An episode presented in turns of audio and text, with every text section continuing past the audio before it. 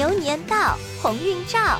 欢迎宝贝收听蜜桃姐姐讲故事新春特别版，让我们跟着奶牛洛特一起开开心心过大年。洛特去度假。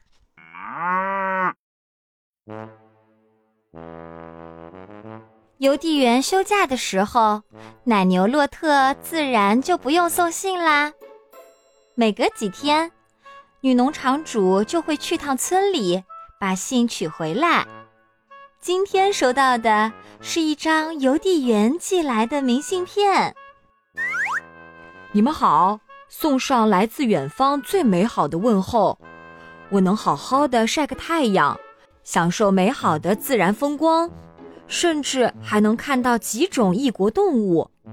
此外，我还拍了很多照片留念，吃了很多不同寻常的东西，太棒了！祝好，回见，你们的邮递员朋友。所有的动物收。邮递员做的太好了，洛特想，他可没兴趣休息日还在农场待着。洛特收拾好包。踏上了去车站的路。洛特等了一个小时，洛特等了两个小时，三个小时之后还是没有车来。洛特垂头丧气的踏上了回家的路。突然，他的目光停住了，一个完美的度假地。这里和洛特想象的度假地一模一样，发现异国动物，晒太阳，品尝不同寻常的东西，享受大自然，拍照，太棒了！度假时最有意思的是，谁也不认识洛特，他自己想做什么就做什么。女农场主和其他动物在篱笆的另一边惊讶地看着洛特，小鸡们恼火地咯咯直叫，脸拉得长长的。很显然，洛特不怎么喜欢在农场度假。他们得让洛特知道，夏天的农场多么有趣。小鸡们打开草地喷水器，玩得不亦乐乎。女农场主从烤箱中取出洛特最爱吃的蛋糕。当然，所有人都能看出来，洛特的假期要比其他人的强得多。现在他要休息一小会儿，在他自己的吊床上，在他自己的吊床上，呃，好不容易上去了。可是又打了个圈儿，掉下来了。现在他的吊床是他的遮阳棚了。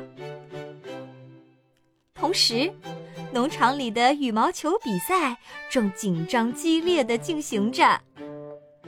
可惜颁奖礼被蹦床的巨响打断了。在农场度假的动物们有了新的主意。唉，真是太可惜了。女农场主叹息道：“洛特去旅行的时候最适合开消夏晚会了。”洛特气坏了，没有他参加的消夏晚会，这实在是太过分了。他一定会让大伙扫兴的。如果没有洛特就开始晚会，他就突然冲出来吓大家一跳。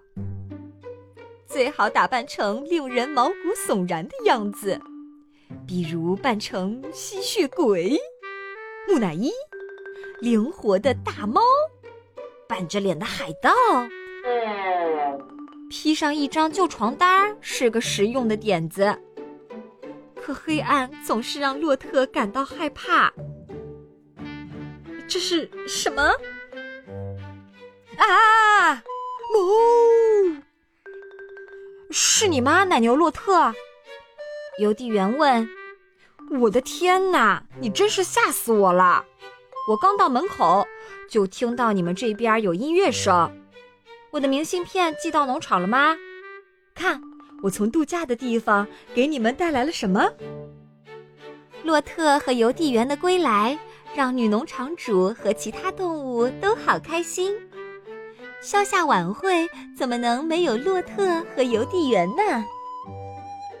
邮递员一边分发礼物，一边讲述着他的假期。度假让他很高兴，但回家最让他开心。洛特对此感同身受。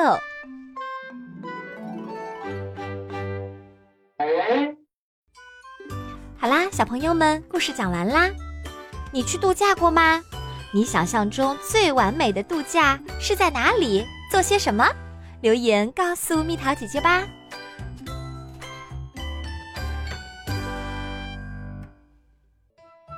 好了，宝贝儿，故事讲完啦。你可以在公众号搜索“蜜桃姐姐”，或者在微信里搜索“蜜桃五八五”，找到告诉我你想听的故事哦。